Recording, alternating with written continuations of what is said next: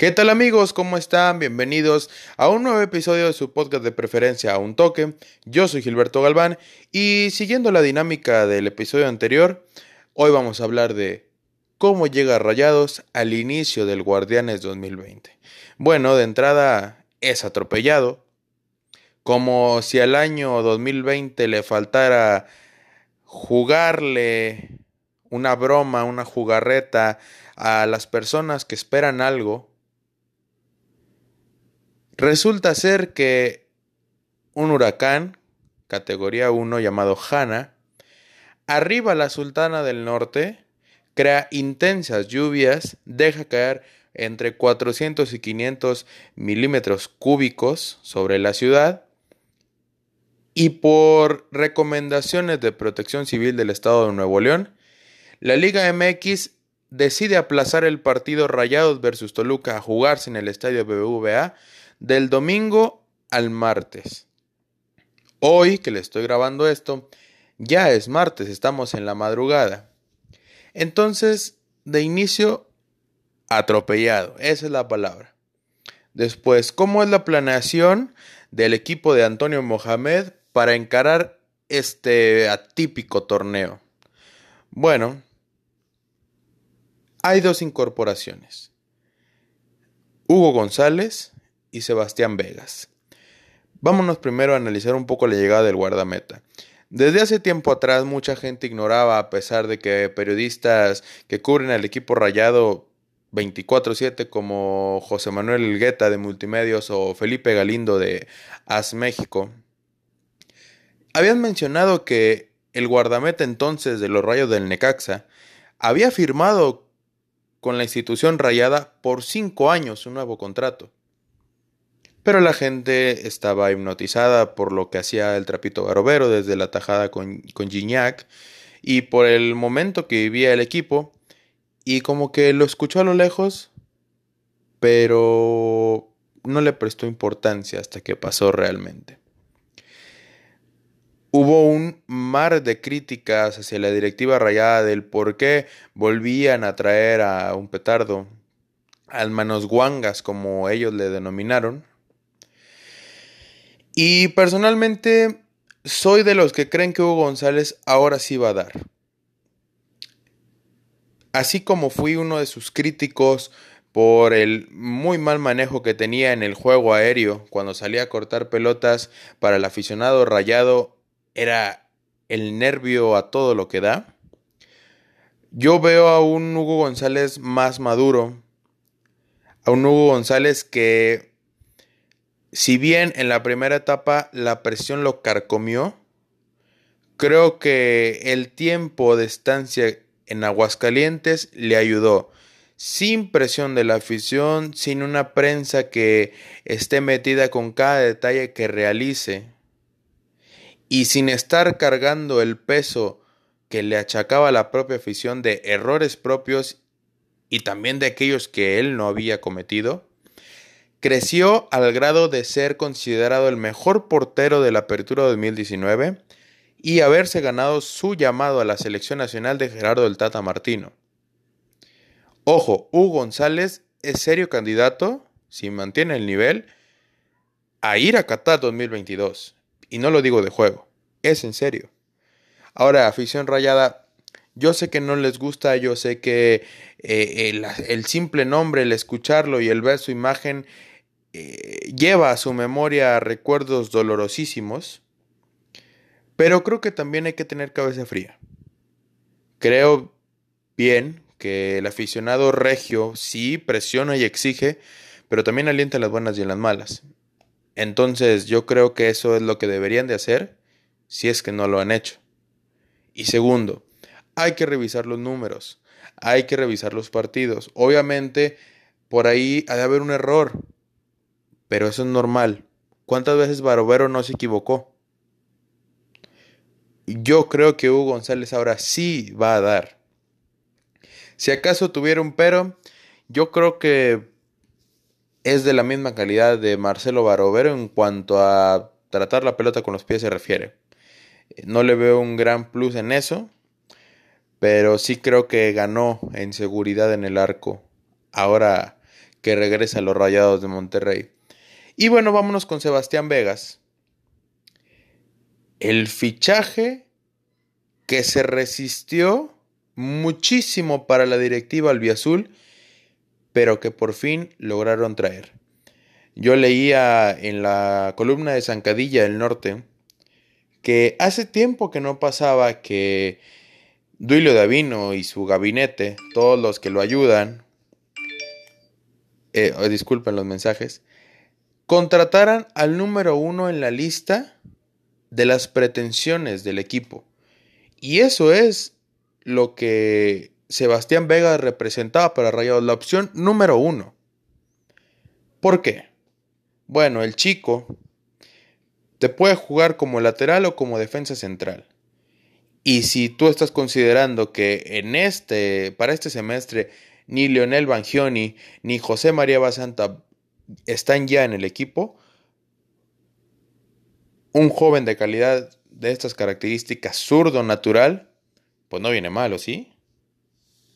Ahora bien, lo de Sebastián Vegas es, eh, es muy interesante porque su solo ingreso le da variantes al equipo. No, no nada más él, sino el mover ese sector izquierdo del conjunto del turco.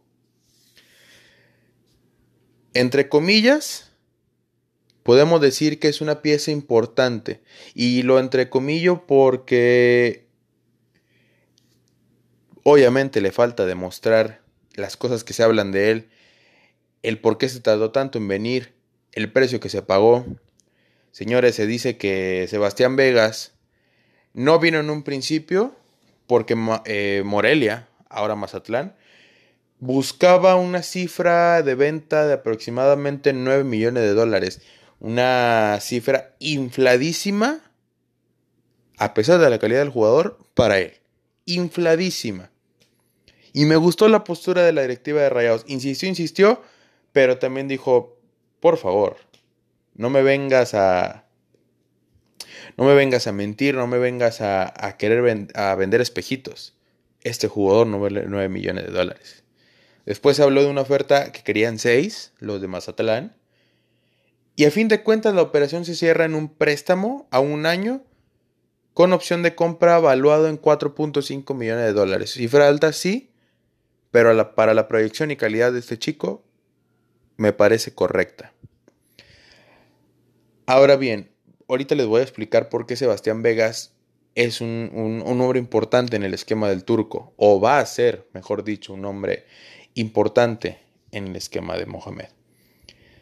Se ha venido diciendo, nuevamente eh, menciono a las principales fuentes, a los principales periodistas que están 24/7 con el equipo rayado, como Diego Armando Medina, el mismo chileno Elgueta, Felipe Galindo y todos, todos los que ustedes conocen, que el DT argentino está buscando parar al equipo más o menos así. Su Hugo González en la portería, siempre. Jesús Gallardo por izquierda, defensores centrales Nicolás Sánchez y César Montes, eso no varía para nada lo que vimos en el torneo anterior y en el anterior. Y Estefan Medina, inamovible, inamovible.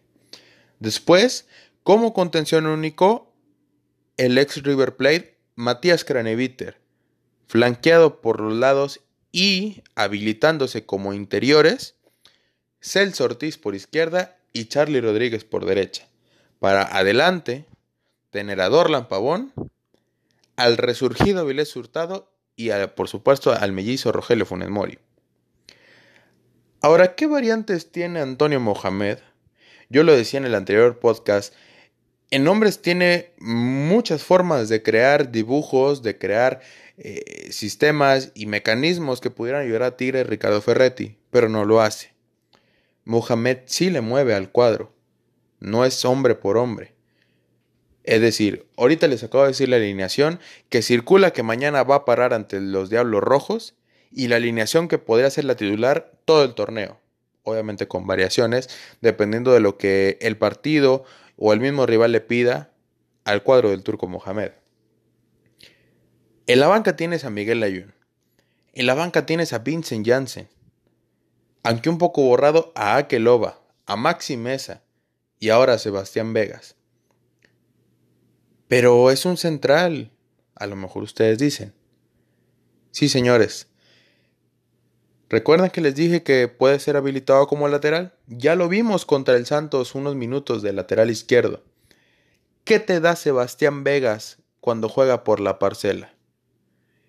Primeramente, te puedes dar el lujo de liberar a Jesús Gallardo, que yo muchas veces lo he apuntado, no he visto que muchísimas personas vean, pero yo he visto a Gallardo cualidades para ser un llegador en segunda línea. Si no finalizar la jugada, sí cargar el área y crear más espacios para sus compañeros. Recuerdo un partido del torneo pasado en donde él empieza como un, un, un, interior y taladra el área del rival en dos o tres ocasiones y hasta marca gol. Algo raro debido a su posición y pues que digamos no, no es tan efectivo frente al marco. Entonces te das la opción de liberar a Jesús Gallardo. Puedes retirar a Celso Ortiz, que para eso es el interior, para cuando Gallardo intente subir como lateral, Celso baje, que sabemos que es una muralla, y ayudarle a Nicolás Sánchez a, los recorridos. Te puedes dar el lujo de quitar a Celso Ortiz y colocas a Maxi Mesa. Si quieres ir para adelante, o puedes colocar a Miguel Ayun por otros, por el mismo sector, o sea, tienes muchas variantes. Puedes quitar a Vilés Hurtado y meter a Maxi, subir a Gallardo como extremo, o sea, tienes muchas variantes. ¿Qué pierdes? Obviamente la proyección hacia el frente. Si bien Sebastián Vega no lo hace mal, hay un video de Orlando Sosa en Twitter, él es analista, obviamente eh, él sigue a los jugadores y hace recopilaciones de sus jugadas y del punto que él quiere dar a entender o demostrar. Y Sebastián Vegas tiene un buen desdoble hacia el frente. Bajo presión sabe salir con el balón. Entonces, no me parece descabellado decirles que Vegas no lo hace mal, pero nunca lo vas a comparar con lo que te pueda aportar el 17 rayado. Entonces, pierdes tal vez volumen hacia el frente, pero ganas muchísima seguridad en la zona de seguridad. Vaya la redundancia. Vegas es impasable. Vegas es alguien que tiene muy buena marca, muy buen fuelle, eh, utiliza su, si bien es zurdo, utiliza sus perfiles de manera correcta, es fuerte, el juego aéreo es una máquina. Entonces ahí hay una variante importante del equipo de Rayados. Y bueno, ya les mencioné, tratando de demostrar un poco lo que les estoy diciendo de Vegas, algunas de las variantes que tiene Mohamed.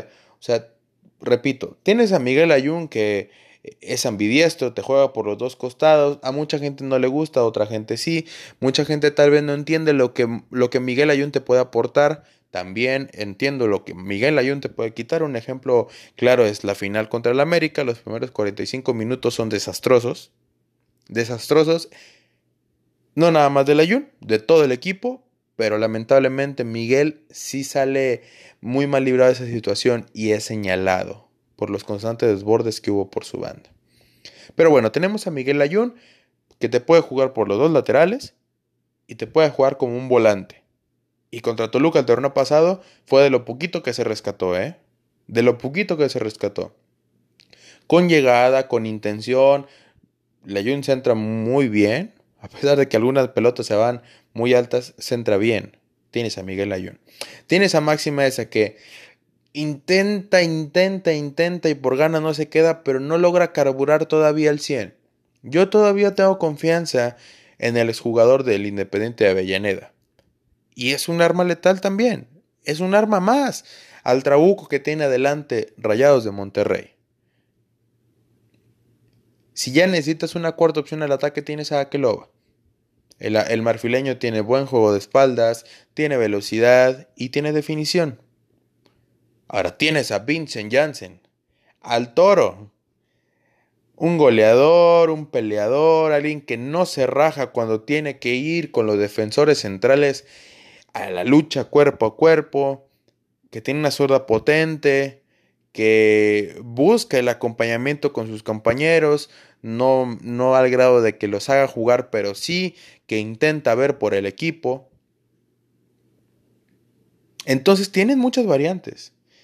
Tienes muchas cuestiones de dónde agarrar. Y repito, dependiendo de lo que le pide el rival, Antonio Mohamed puede planear su estrategia al 100. Sinceramente amigos, yo veo a Rayados en el top 3 de la Liga Mexicana.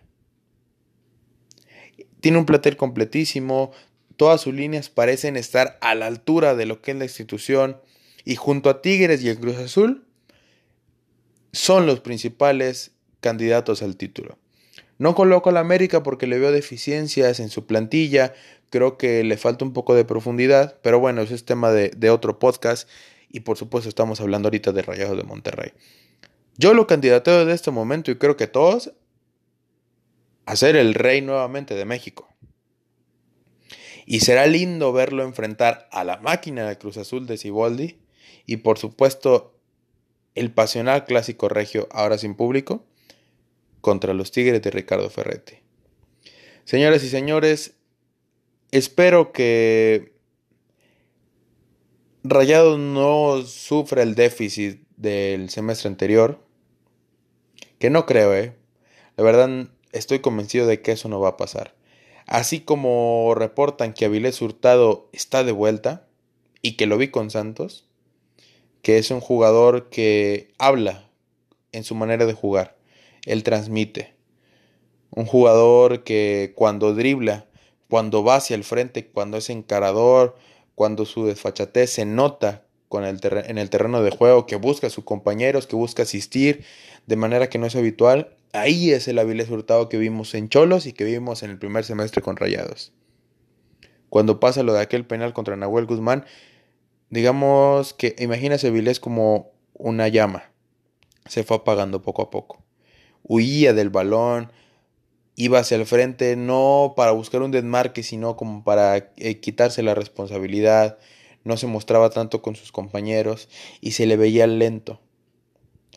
Dicen que está regresando con el Santos. Yo mm, me gustaron los, los destellos que dio, me gustaron.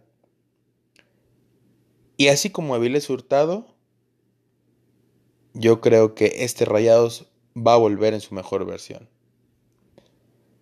Yo creo que este rayado, si bien puede ser que se tarde un poco en carburar en el torneo, va a terminar peleando y va a terminar siendo nuevamente uno de los protagonistas de nuestro fútbol mexicano. Espero que les haya gustado esta edición de podcast. Eh, ya saben mis redes sociales, cualquier cosa, eh, cuestionamientos acerca de, de lo que se habla en este espacio o simplemente de los temas que me gusta hablar en Twitter, análisis de partidos europeos, análisis obviamente de la Liga MX. Y pues bueno, señores, espero que estén bien. Espero que se estén cuidando mucho. Y a disfrutar el bálsamo que representa la pelota corriendo a la par de 22 jugadores. Nos vemos. Después hablaremos de fútbol.